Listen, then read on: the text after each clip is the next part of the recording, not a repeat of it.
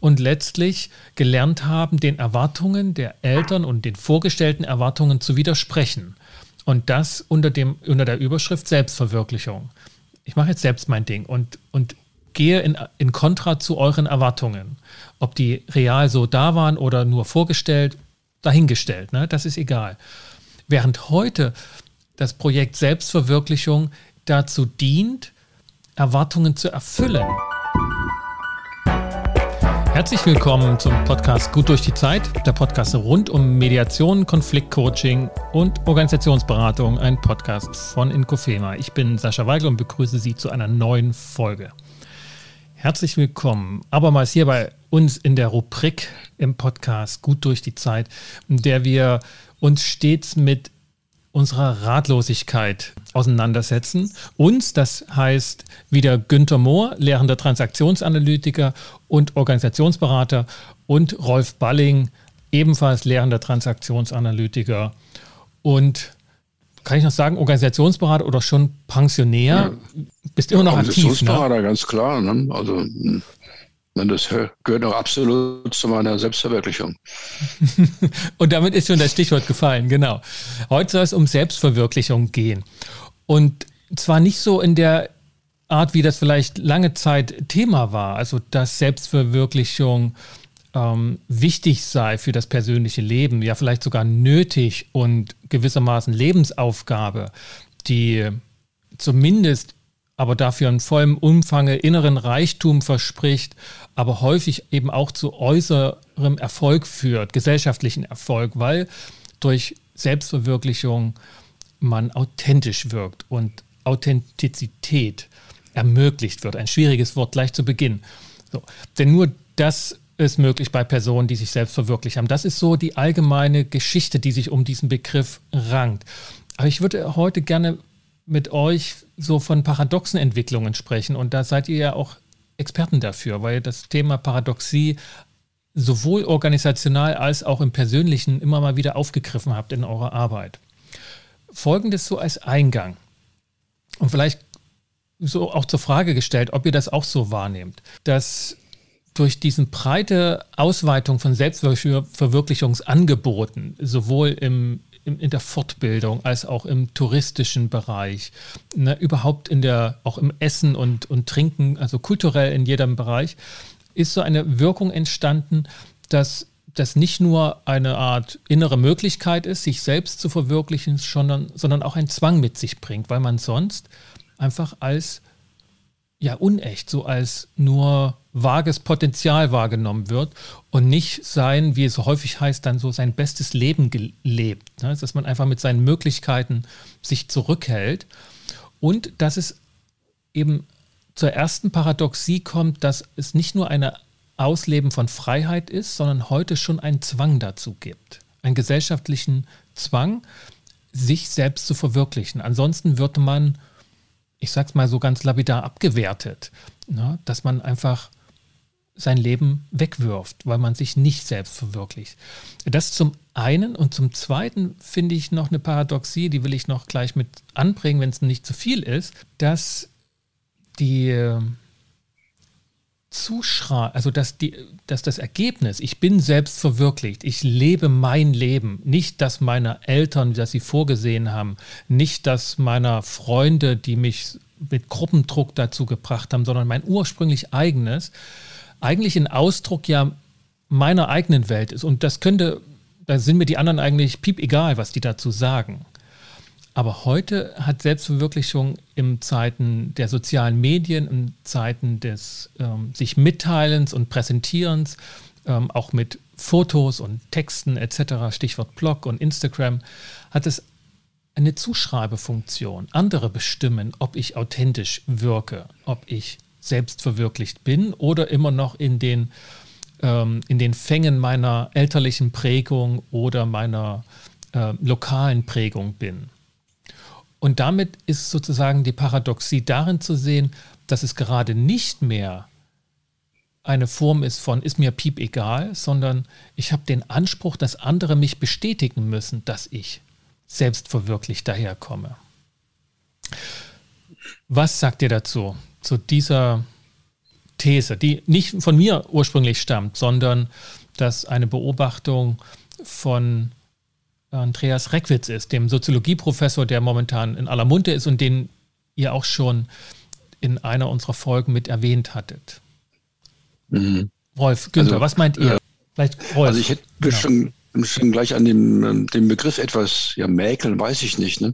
Also ich glaube, dass auch wirklich das, der Begriff Selbstoptimierung eigentlich so das, das, das Leitthema ist. Ne? Und zwar Selbstoptimierung gehört anscheinend offensichtlich auch Selbstverwirklichung. Also in den 70er, 80er Jahren, da, da war der, da wollte man sich selbst verwirklichen, egal wie, mit, mit Psycho, mit Drogen und sonst was alles. Äh, auch wirklich ist eher, denke ich, eher das, das Selbstoptimierung, alles aus sich herausholen, ne? alles an Potenzial oder so. Die Frage wäre dann, wofür, ne? Wo, wobei bei mir wäre, ich würde fast befürchten, dass die Selbstoptimierung oben steht und eher die, die Selbstverwirklichung dann ein Teil der Selbstoptimierung ist. Das ist natürlich ein bisschen problematisch. Ja. Also bei Selbstoptimierung denke ich sofort so an Zahlengetriebene, ne? die eine, die eine Uhr haben mit einer App drauf und die die Schritte zählen und die dann genau wiegen und messen, was sie essen. Also unter so Effektivitäts- und Effizienzgesichtspunkten. Bei Selbstverwirklichung denke ich auch häufig so einfach ans Töpfern in der Toskana oder ähm, noch eine aus- und Weiterbildung. Aber da gibt es wahrscheinlich Parallelen. Ja, ja, aber was du eben gesagt hast mit der Authent ich muss authentisch wirken, aber das authentische Wirken ist nicht ein Wert an sich, sondern das authentische Wirken ist ein Teil der Selbstoptimierung und beim Freundeskreis und sonst wo den richtigen Status zu haben und sonst was ist, es ist Mittel zum Zweck geworden. Ja, Mittel zum Zweck geworden, ja. Günther, was, was, was geht dir durch den Kopf? Ja, ich würde erstmal ein bisschen mal äh, diametral gegen deine Eingangsthese gehen. Also, dass es mehr Angebote zur Selbstverwirklichung heute gäbe, äh, äh, finde ich schon mal schwierig. Also für mich ist immer wichtig, mal zu unterscheiden zwischen äh, Ego, Ich und Selbst. Mhm. Ne, ich folge da so eher der jungschen Psychologie an der Stelle. Ähm, ich glaube, dass es heute in, in äh, ungeheuer viele Konsummöglichkeiten gibt, ne, wo Egos sich einbringen und zeigen und äh, Kreuzfahrten, äh, Helikopter-Skiing oder was weiß ich, aber auch dieses ganze esoterische Zeug da machen können. Yoga aber das Indien. hat für meine Begriffe noch nicht was mit dem Selbst zu tun. Ne, das ist nämlich, äh, man muss ja erstmal fragen, was ist denn das Selbst? Das ist ja eine, eine, eine ganz, ganz äh, schwierige Frage. Also, ja. wer kennt sein Selbst? Wer bestimmt das Selbst? Gibt es überhaupt ein Selbst? Also, an der Stelle sind wir ja nochmal in einer ganz grundsätzlichen aber, Geschichte. Aber Günther, das ist doch, also ich nehme den Widerstand oder den, den, ne, das diametral entgegenschießen nehme ich gerne auf, ich, mit, mit breiter Brust, würde jetzt aber gerne mit dir zu dem Schluss kommen, das ist ja genau das, wovon ich spreche, dass, dass wir jetzt zuschreiben, ist das eine Selbstverwirklichung oder ist das ein unechtes, ego-getriebenes, eine Ablenkung vielleicht, ne? eine Ablenkung zum wahren Selbst hin? Das ist ja genau. Ja, der Kapitalismus schafft äh, genügend äh, Angebote. Angebote. und das muss er auch, um weiter zu bestehen. Du kannst heute nicht mehr allein Kapitalverwertung äh, schaffen, indem du traditionell Leute mit Lebensmitteln versorgst oder mit Kühlschränken und so. Sind in vielen Teilen der Welt heute auch noch wichtig. Aber hier für unsere, für die amerikanische und die, die westeuropäische Gesellschaft, vielleicht für die Japaner oder reiche Chinesen auch, äh, werden andere Dinge angeboten, die dann kommerzialisiert auch entsprechend abgefragt werden können. Ne? Dann fliegst du halt äh, zur Ayurveda-Kur nach Indien, äh, was im Moment ja ökologisch auch ein bisschen bedenklich ist, ob du das unbedingt machen sollst. Und dann verwirklichst du dich da selbst und wirst gleichzeitig gesund und in deiner Psyche tiefer und so weiter und so fort. Aber das ist für mich erstmal, hat das noch nichts damit zu tun, dass sich der, der Mensch oder die Person weiterentwickelt, sondern dass ein Konsumangebot, was da ist, wahrgenommen wird. Okay, ja. also den Punkt, das unter Kapitalismus-Gesichtspunkten anzuschauen, finde ich okay. Also finde ich, finde ich passend, glaube ich. Ich würde aber dennoch sagen, dass der Kapitalismus in dem Moment sich sozusagen kulturalisiert Ähm, und das stimmt, ich habe auch ne? prinzipiell nichts gegen den Kapitalismus. Genau, ne? ja. Da leben wir ja auch alle von und alle anderen, die ganzen sozialistischen Experimente bisher, die real existierenden, haben äh, sehr, sehr schlechte Ergebnisse, haben fatal versagt, ja. mal um das deutlich zu machen. Insofern ist das da, aber man muss trotzdem gucken. Ich glaube, dass man Selbstverwirklichung nicht kaufen kann dass der Kapitalismus da nicht in der Lage dazu ist, dass beim Menschen, ich glaube, dass es wirklich okay. da Wirtschafts- oder Kapitalismusfreie Zonen geben muss. Und da können wir mal überlegen, dann gibt es dann Teile, wo der Mensch sich tatsächlich erkennen kann mhm. oder wo der äh, sich persönlich in irgendeiner Weise in seinem Selbst äh, das Verwirklichen ist für mich auch schon, mir, mir wäre schon äh, viel gewonnen, wenn, wenn der Mensch sich selbst ein Stück erkennen würde mhm. eher da groß was in die Wirklichkeit noch bringt. Mhm. Also ich, ich, hätte dazu eine Metapher, ne, die ist natürlich wahrscheinlich überhaupt nicht passend. Ne? Also stell mir mal vor, da ist eine Quelle oder ein Fluss entspringt. Ne? Dann sagen wir erstmal ein Bach ne, nach der Quelle. Ne? Und jetzt sagt man dem Bach da, jetzt mach mal Selbstverwirklichung. Ne? Also was weiß der denn, welche Täler, welche Berge, welche Chemiewerke auf seinem Weg da noch kommen, welche Nebenflüsse reinbinden oder so, wo der überhaupt hin will oder sowas der wird sich situativ immer irgendwie positionieren müssen, wird vermutlich sehr stark vom Kontext geprägt sein. Ja, so geht es den Menschen doch auch. Also, dass man die Idee hat, da gibt es ein Selbst, was zu verwirklichen ist. Das Selbst ist ja, verändert sich auf dem Weg, ja auch ständig. Vermutlich ist das Wichtige dabei, auf dem Weg zu sein. Das ist es eigentlich. Das ist also so eine mathematisch gesehene Ableitung höherer Ordnung oder sowas. Ja. Ist das?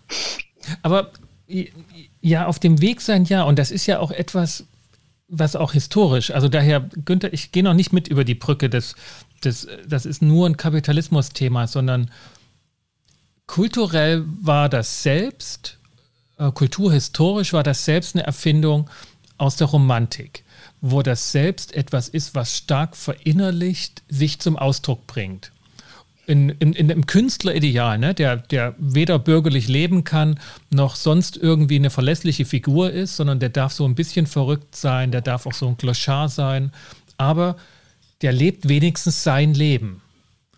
Das, wo er es auf geht, das geht ja noch viel weiter pfeift. zurück. Also bei okay. den Griechen gab es schon die Vorstellung, dass es sowas, die Römer haben das dann übernommen, dass es sowas wie ein Genius im Menschen gibt. Also irgendein Thema, ein mhm. Wesenskern des Menschen, der äh, realisiert, in dem Sinne verwirklicht werden kann und auch sollte, damit der Mensch an den richtigen Platz kommt. Das ist aber eine, eine bestimmte These über die, wie, die, wie, die, wie der Mensch ist, also eine philosophische ja. These. Vom Psychologischen her gibt es eigentlich wenig äh, Belege äh, dafür, aber man kann es ja, wenn man auf der Grundlage mal denken, das können wir ja machen, wenn wir die, die Grundlage annehmen, dass es so etwas gibt wie eine, ein Genius des Menschen, also irgendeine bestimmte Wesenseinheit des einzelnen Menschen, der, die von Menschen zu Menschen unterschiedlich ist die auch, äh, die es auch zu verwirklichen gilt. Ich glaube, da kann man das weiter diskutieren. Wenn man das in Frage stellt, was äh, mhm. äh, wahrscheinlich ähm, äh, jeder Lerntheoretiker oder auch Systemiker würden das in Frage stellen, sondern dass der Mensch eher so, wie Rolf es auch beschrieben hat, vielleicht äh, stärker kontextbezogen ist. Also was kommt auf den Weg und was, was äh, schärft mich dann oder dass das von dem, was von der Quelle ausgekommen ist, nicht mehr viel zu sehen ist nachher. Also, aber da muss man gucken. Ne? Ich glaube, dass die, die ganzen Selbsttheorien sehr stark auf dieser alten Vorstellung des Menschen, dass es sowas wie ein Genius, sowas wie ein Selbst, was du auch für die Romantik äh, beschrieben hast, dass es sowas überhaupt gibt. Aber das ist ein, mhm. aber ja, punktuell ist das ein anderer Zugang. Der, der eine ist ein Personenkonzept für eine einzelne Person, ob es sowas gibt. Und das ist schon älter. Aber das, was ähm, der, der Moment sozusagen in der Romantik und im Sturm und Drang, dass es ein gegenkulturelles Projekt war. Man war gegen die Bürgerlichkeit, gegen das, was heute würde man sagen Mainstream, ne? Mainstream ist. Und dieses gegenkulturelle Projekt, das hat sich dann durchgezogen, sich selbst zum Ausdruck zu bringen und nicht den Fesseln der Gesellschaft äh, zu folgen und den vorgegebenen Pfaden. Ne? Lern was Ordentliches, mach was Anständiges, ne? sonst sei ein guter Bürger so ungefähr. Und, und das ist ein durchgehendes, ein durchgehender Punkt, wo die Selbstverwirklichung auf das, was von außen an Bewertung und an Einschätzung kam, äh, da wurde drauf gepfiffen. Und das hat mhm. sich heute total gewandelt. Der Punkt, der, der ist mir sozusagen wichtig bei der Frage heutiger Selbstverwirklichung. Und ja, wir, wir, wir unterliegen ja selber den Wertungen oder bewerten auch, ist das eine echte Selbstverwirklichung oder ist es unecht? Ne? Ist das ein Ego-Trip oder ist das Ausdruck dieser Person mit all seinen Potenzialen? Und da kommen wir, glaube ich, gar nicht raus aus dieser Nummer. Denn jeder von uns kennt mhm. Typen, Personen, die was machen, wo man sagen, ja, ja, also kannst du machen, aber klingt jetzt nicht irgendwie, dass du damit weiter vorangekommen bist. Und er schätzt das mhm. anders ein. Aber mhm. dieser gegenkulturelle Punkt, den, den wollte ich nochmal setzen, weil da will ich mich gar nicht in Kontra setzen zu dem, zu dem Genius und der Frage, ob es das für den einzelnen Menschen gibt, sondern eher der Kontext der Gesellschaft spielt da eine Rolle. Ja, aber äh, direkt dahin, ne? also ja schon äh, Gegenkultur oder so, da ist man schon immer gegen, gegen etwas. Ne? Also die allgemeine Erlaubnis, äh, zu gucken, was passt denn zu mir und das zu leben, die finde ich ja sehr wichtig und die ist, diese allgemeine Erlaubnis ist, ist größer geworden als in der Romantik und in den USA ist die vielleicht größer als in Europa und in England vielleicht größer als in, in Deutschland. Das finde ich ist ein sehr wichtiger Trend. Aber was man dann selber dann macht, das ist, äh, das verwechselt sich, sich ja sowieso, ne? das, ist, mhm. das kann man gucken, aber das ist nichts was Besonderes Heiliges oder Großartiges. Also mein Mathelehrer hat gemeint, ich sollte Mathematik studieren und da habe ich nicht gemacht. Ähm, ich denke, da habe ich nichts verpasst, ne? obwohl vielleicht, ich weiß ja gar nicht genau, was ich gemacht hätte, was dann passiert wäre. Ne? Äh, äh, wir haben sowieso so viele Möglichkeiten und, ne? und, äh, und da sind wir tatsächlich sehr viel kontextabhängig. Für mich wäre wichtig die Erlaubnis, okay, kannst dein wenn du meinst, das wäre das Richtige, die, wie die junge Jana mit der ihrer Individuation, ne, was, was du sagtest, könnte. Das ist es eigentlich, ne? Äh, und äh, auf dem Weg zu sein. Ne? Und dann kann man mal sehen, was passiert. Mhm. Sonst gibt es wieder so einen Zwang irgendwie. Hat sich ja, aber die Erfahrung des Mathematikstudiums könnte ich mich ja anschließen. Ich habe ja den Fehler gemacht, das tatsächlich zu beginnen und bin dann im Gegensatz zu dir, Rolf, erst später klug geworden und bin dann äh, zu einem Wirtschaftsstudium übergewechselt, ähm, was dann natürlich mehr mit dem Leben zu tun hatte für meine Begriffe. Ähm, ich habe so ein, ich, äh, ich versuche an dieser Gegenkultur mal anzuknüpfen. Äh, auch es gab, es gab immer Gegenkulturen äh, in, der, in der Historie. Ne? Also es hat, hatten immer Leute versucht und das ist ja äh, ein stetiges Muster gewesen. Also ich denke heute, ich weiß nicht, wie der Reckwitz das sieht, aber ich sehe heute eher eine Polarisierung in der Gesellschaft. Also dass es eine, eine, eine, sogenannte angefeindete Mainstream-Kultur gibt. Und auf der anderen Seite gibt es Leute, die sich jetzt ja auch durch das ähm, äh, Corona-Phänomen da in irgendeiner Weise zusammengesellt haben, von rechts außen bis Esoteriker, von äh, Rudolf Steiner Anhängern und so weiter und so fort, um dann eine eigene Kultur zu bilden. Ne?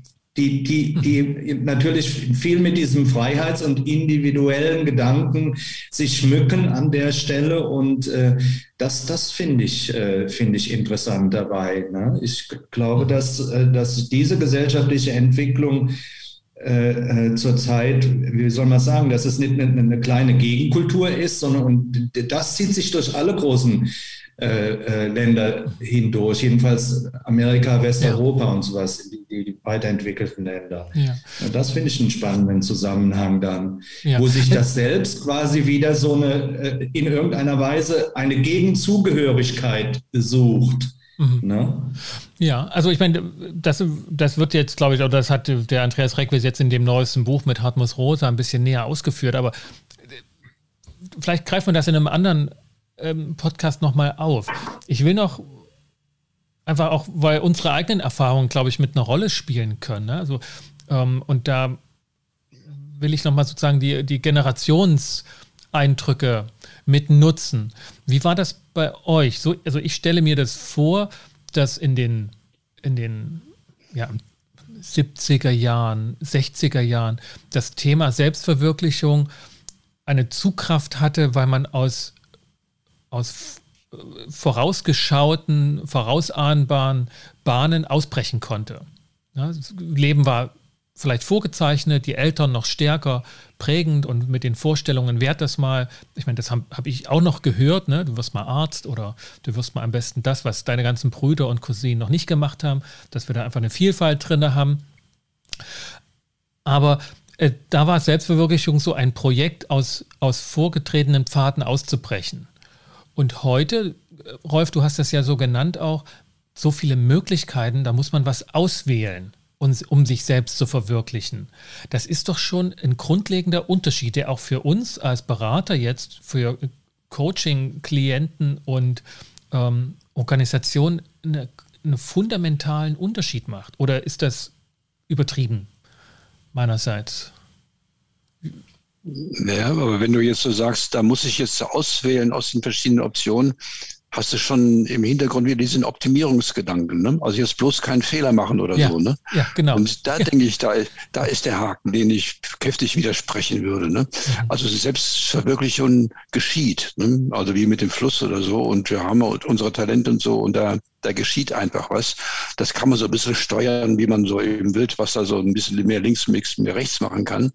Aber eigentlich ist das ja ein, ein, ein eigener Prozess. Und wenn ich mich jetzt zu sehr bemühe, das zu optimieren, verpasse ich vielleicht ein paar Chancen, die, die da gewesen wären, tatsächlich. Hm, also das, das würde ich nicht übertreiben wollen. Mhm. Ich glaube, dass Selbstverwirklichung äh, früher auch stärker, wie es in den theoretischen Ansätzen dazu auch gefasst wird, anders gesehen wurde. Ne, so in der Maslow'schen Bedürfnispyramide ist die Selbstverwirklichung ganz oben, so wie das Sahnehäubchen auf allem, ne, wenn Sicherheit, ähm, äh, Existenzsicherung, Kontakt und alles da ist, dann kommt Selbstverwirklichung. Also ja. wir, es, es, war eher auch als etwas Selteneres oder als etwas, was obendrauf kommt, wenn andere, wenn das Häusle gebaut ist und alles Mögliche. scharfe, scharfe Häusle baue und dann kommt irgendwann die Selbstverwirklichung. Und ein anderer Aspekt war noch die marxistische Seite, dass Selbstverwirklichung was mit Arbeit zu tun hat. Ne? Also die, dass, dass man versucht hat, irgendwo für alle Menschen vernünftige Arbeitsbedingungen zu schaffen, weil die Selbstverwirklichung nach Marx in, in der Arbeit passiert. So.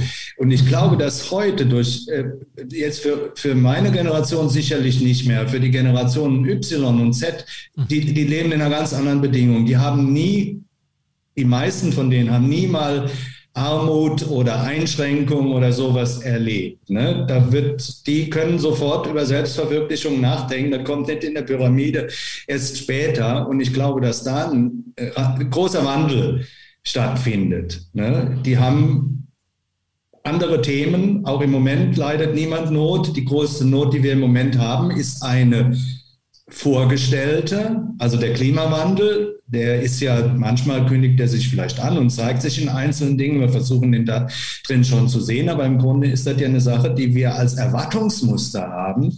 Dann, und äh, das ist was völlig anderes als die Generationen vorher, die ja äh, tatsächlich Not und Einschränkungen erlebt hatten. Ne? Und ich glaube, dass da eine wesentliche Veränderung ist und dadurch ist in, im Moment, glaube ich, dieses Thema mit dem, mit dem sich selbst äh, verwirklichen, ist viel stärker. Früher haben die Leute gar nicht darunter gelitten. Die waren froh, wenn sie die ersten vier Stufen der Maslow'schen Pyramide erreicht hatten und äh, abends das Fernsehen angemacht haben. Da war jetzt, insofern hast du vielleicht recht, dass heute ein Zwang da entstanden ist. Aber ich glaube, dass dieser Zwang tatsächlich durch auch durch ähm, vorhandene ähm, Produktangebote ja. Jedes Angebot schafft sich seine Nachfrage, gibt es einen Satz in der Volkswirtschaftslehre, dass durch diese Angebote tatsächlich auch auf einmal die Leute denken, ich, ich muss da irgendwie, äh, da, kann doch nicht einfach ja, d'accord, wenn so alle, Genau, wenn, wenn alle das machen, dann muss ich da auch mit. Also diese, dieses, dieses sich selbst generierende Nachfrage, die spielt auf jeden Fall eine Rolle. Das sehe ich auch so. Ich, ich finde auch den Punkt mit der Erwartungserfüllung wichtig. Also während ich jetzt früher das Projekt Selbstverwirklichung drunter subsumiert hätte, dass Erwartungen enttäuscht werden. Also ich mache das mal in der Transaktionsanalyse fest, ne? also dass, dass Menschen, ähm, die persönliches Leid erfahren, persönlich ähm, unzufrieden oder auch Krankheitsbilder äh, entwickeln, ähm, ähm, in eine transaktionsanalytische Beratung oder damals noch Therapie gekommen sind und letztlich gelernt haben, den Erwartungen der Eltern und den vorgestellten Erwartungen zu widersprechen. Und das unter, dem, unter der Überschrift Selbstverwirklichung. Ich mache jetzt selbst mein Ding und, und gehe in, in Kontra zu euren Erwartungen. Ob die real so da waren oder nur vorgestellt, dahingestellt, ne? das ist egal. Während heute das Projekt Selbstverwirklichung dazu dient, Erwartungen zu erfüllen, die man sich entweder ausgesetzt sieht oder die auch tatsächlich vorhanden sind. Von der Peer Group, von der Gesellschaft, von den, wer auch immer. Ne? Und das doch, das, also jetzt wäre jetzt meine Frage, wenn diese These zutrifft, was hat das für Auswirkungen für unsere Arbeit als Fortbilder, als Berater, als Coaches, wenn das zutrifft, dass Erwartungen also nicht mehr widersprochen werden, und sozusagen ähm, die alten Eltern-Ich-Figuren zu den Akten gelegt werden sollen oder dürfen, sondern heute eben eher selbst, also dass Erwartungen an die Selbstverwirklichung verwirklicht werden sollen. Ja, also ich glaube, dabei kann man noch einen Aspekt sehen. Also es gibt auch augenblicklich einen, einen großen Bedarf an Orientierung überhaupt. Ne? Und wer gibt denn heute noch Orientierung? Und das sind ja nun viele so Leute im öffentlichen Leben, die es irgendwie geschafft haben, die irgendwie Vorbildcharakter haben. Da gibt es dann Biografien von denen und die erzählen von ihrem Leben und das kriegt dann in der Erzählung immer so was. Äh, ja, die haben es wirklich hingekriegt, die haben aufgepasst, die haben richtig navigiert, die sind immer durch die richtigen Türen gegangen und, und die, die haben das, ihre Selbstverwirklichung also gut gemanagt. Ne? Und äh, das führt, glaube ich, auf ein bisschen falschen Pfad. Ne? Da, die, die Idee, dass man das managen kann oder managen muss ne? und dass man dafür bestraft wird, wenn man das nicht gut managt, ne? die ist mhm. dermaßen übertrieben, dass die Lockerheit dabei äh, verloren geht und das dann, äh, wie beim Janosch oder sowas, ne? Dann bei aller Zielorientierung sieht man die Blumen nicht am Wege oder die Möglichkeiten, die es gerade gibt. Ne? Und das ist auch, das, das ist auch wirklich, glaube ich, die größte Gefahr. Was heißt das? Ich glaube, dass dieses, äh, dieser Zusammenhang, Sascha, zu den zu den Eltern oder der, der Vorgeneration, das, das äh, ändert sich tatsächlich. Ich glaube, dass es, äh, vermute, dass es äh, ursprünglich so war oder traditionell sehr stark so war, dass die nächste Generation versucht hat, die Erwartungen der Eltern zu erfüllen. Mhm. Ne? Dass wir, ähm, da gibt es ja das Buch von dem, äh, von dem Sloterdijk, du musst dein Leben ändern. Irgendwann mhm. kam der Gedanke auf, dass, äh, dass man besser sein soll oder sich weiterentwickeln als die Ahnen. Ne? Ja, Früher bei den, bei den Indianern und äh, ich glaube, dass auch das für, für die christlichen Länder auch galt, also so, äh, so weit zu kommen äh, oder das zu erreichen, was die Eltern vorgelebt haben, war schon ein riesen, riesen Erfolg. Dann kam eine Zeit, die mit dem ganzen äh, äh, äh, Psychorichtungen, wo man auf einmal gegen die Eltern opponiert und sich dagegen wendet. Das waren aber auch noch Eltern von einem anderen Schlag. Ich glaube, dass die, die Generation Y und Z, die heute aufwächst, die hatte ganz andere Eltern, als wir die, die hatten. Und für mich, du hast ja gefragt, was ändert sich? Ich glaube, dass so, so Verfahren wie Transaktionsanalyse sich wirklich überlegen müssen, wie weit diese Eltern-Kind-Beziehung eigentlich noch die zentrale Rolle spielt. Ja. Natürlich, Eltern transportieren jeweils in ihrer Generation immer das, was Gesellschaft vorgibt. Eltern sind nicht an sich Eltern, sondern sind, äh, Lenin würde sagen, Transmissionsriemen der gesellschaftlichen Kultur. Also, aber, und ich glaube, dass jetzt nochmal zu der Jetztzeit zu kommen, ich glaube, dass jetzt äh, interessanterweise da ein relativ hoher Freiheitsgrad für Leute, so in Anführungszeichen, da ist. Ne? Eltern bestimmen da nichts mehr vorher. Man muss sich auch nicht es fällt vielen jungen Leuten schwer, in der Pubertät gegen die Eltern aufzustehen, weil da überhaupt keine, Kein keine, keine, starken Gegner ja. sind. Ne? Also insofern äh, ist äh, vielleicht auch zusammen mit der Prägung durch andere Sachen, ich habe das äh, ja, wir haben mal überlegt, wie weit die Prägung, sagen wir mal, durch die sozialen Netze oder sowas dann ist, wenn du mit von den Influencern oder sonst was dich an denen orientierst. Ne? Das sind ja auch so eine Form von gelebter Vorbiografie, äh, Rolf, was du gesagt hast. Mhm. Und ich glaube, dass das heute ein bisschen anders läuft. Das heißt, die Autonomie, die in der Transaktionsanalyse ein wichtiges Ziel ist, ist, glaube ich, nicht mehr so sehr die Autonomie von elterlichen Botschaften, sondern ist wirklich hm. Autonomie von äh, dieser engen gesellschaftlichen Einbindung, die du hast. Ja, das, das über, über, über, über die, äh, die technischen Kanäle.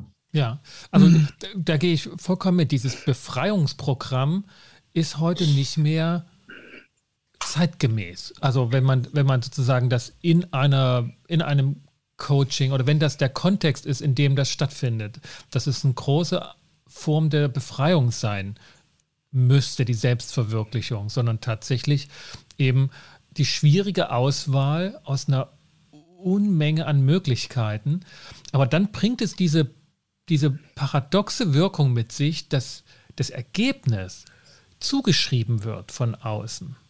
Während ich sozusagen, ich bin jetzt frei von meinen äußeren oder inneren Eltern, das kann ich relativ schnell alleine feststellen. Kriege ich noch Geld überwiesen? Ähm, rufe ich, ruf ich jede Woche meine Mutter an?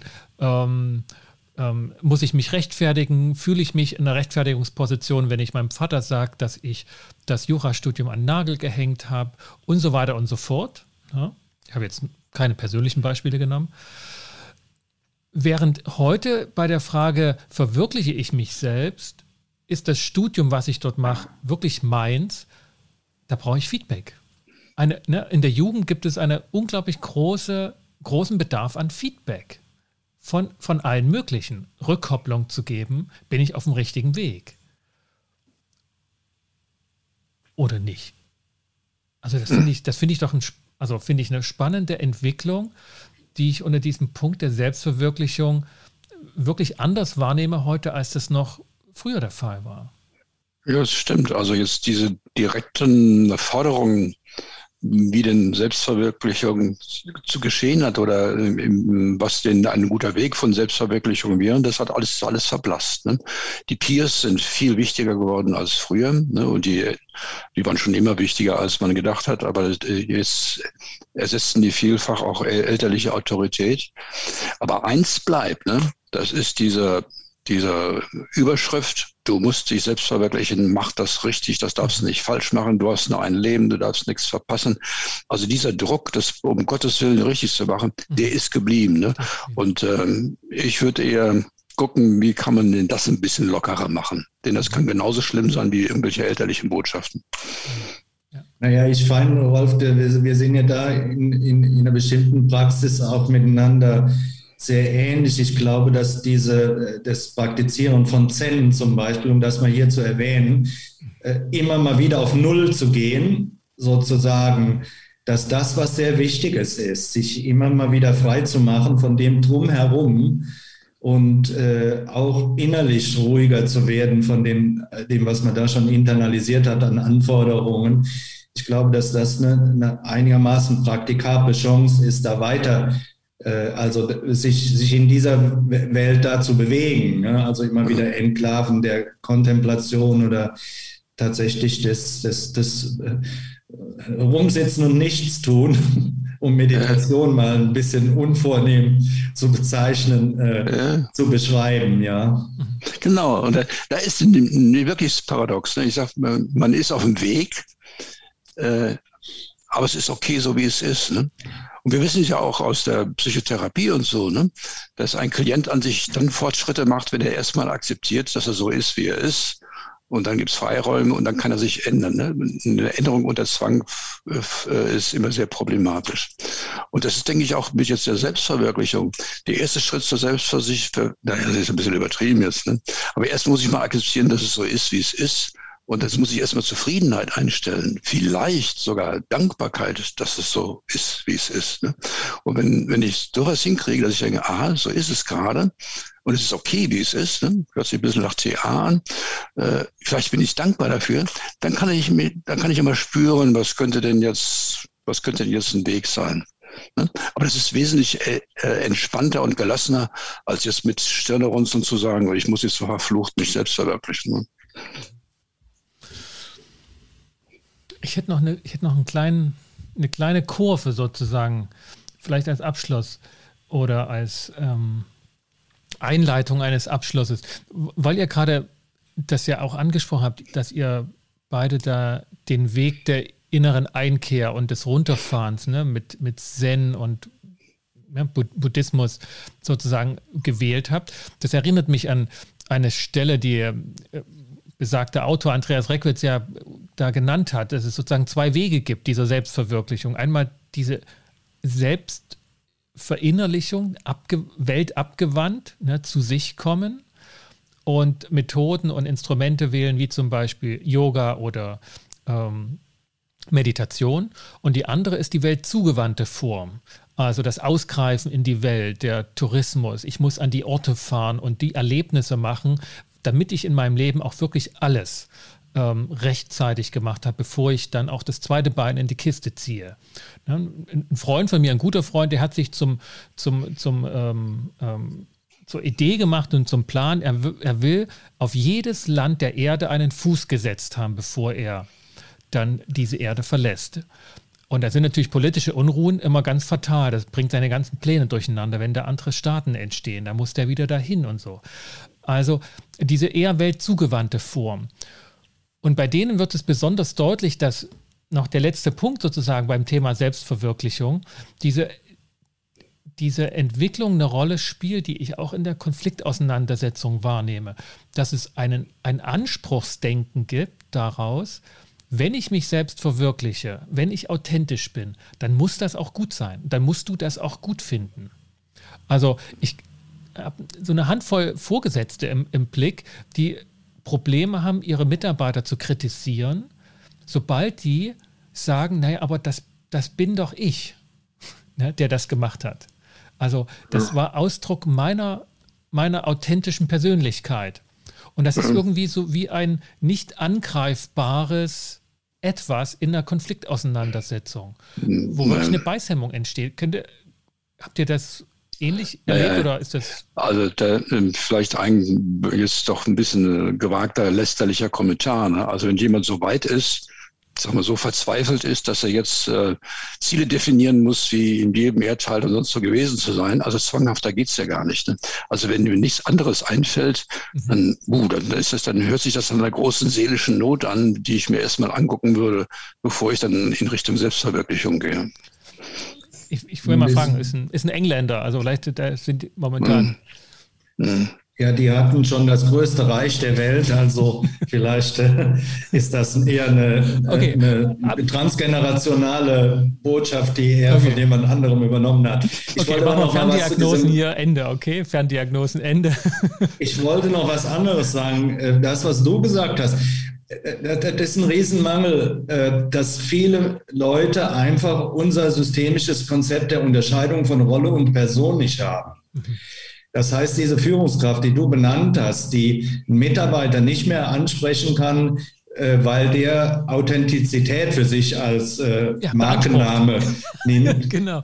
Erst diese Führungskraft hat nicht begriffen, dass sie eine Rolle hat. Also eine Rolle in einem System mit entsprechenden Konsequenzen, Rechten, Notwendigkeiten und so weiter und so fort. Wenn du da dann rein auf der persönlichen Ebene, das, also ich sag mal privat persönlich spielst, dann, ähm, äh, dann, gibt, dann, dann hast du kein Rollenbewusstsein und dann nimmst du deine Aufgabe nicht vernünftig wahr. Das ist, für meine Begriffe ist das ein, äh, ein Kunstfehler der Führungskraft. Ja, Arbeitsverweigerung. ja, nee, ist Dummheit. Ja.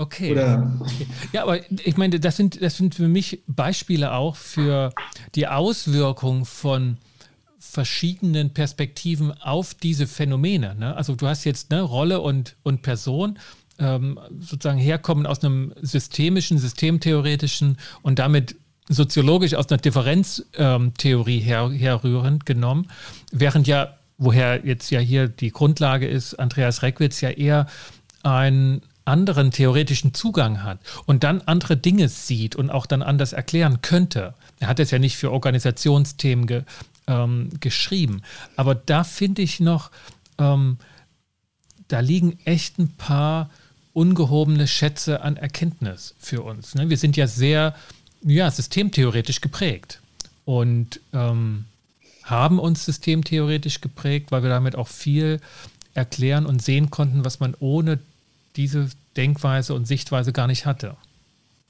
Aber ich glaube, da liegen ein paar Themen für uns noch brach. Und vielleicht kommen wir noch dazu in einem, in einem anderen Podcast. Ihr Maybe. beiden, genau, ja. ihr beiden, vielen, vielen Dank. Also das war, das war lebendig und, und auch konträr teilweise, fand ich. Ähm, aber auf jeden Fall bereichernd für mich. Ähm, mir hat es viel Spaß gemacht mit euch. Vielen Dank, Rolf, vielen Dank, Günther. Doch, wunderbar. Danke, Danke auch. Bis zum nächsten Mal. Ciao. Ciao. Tschüss.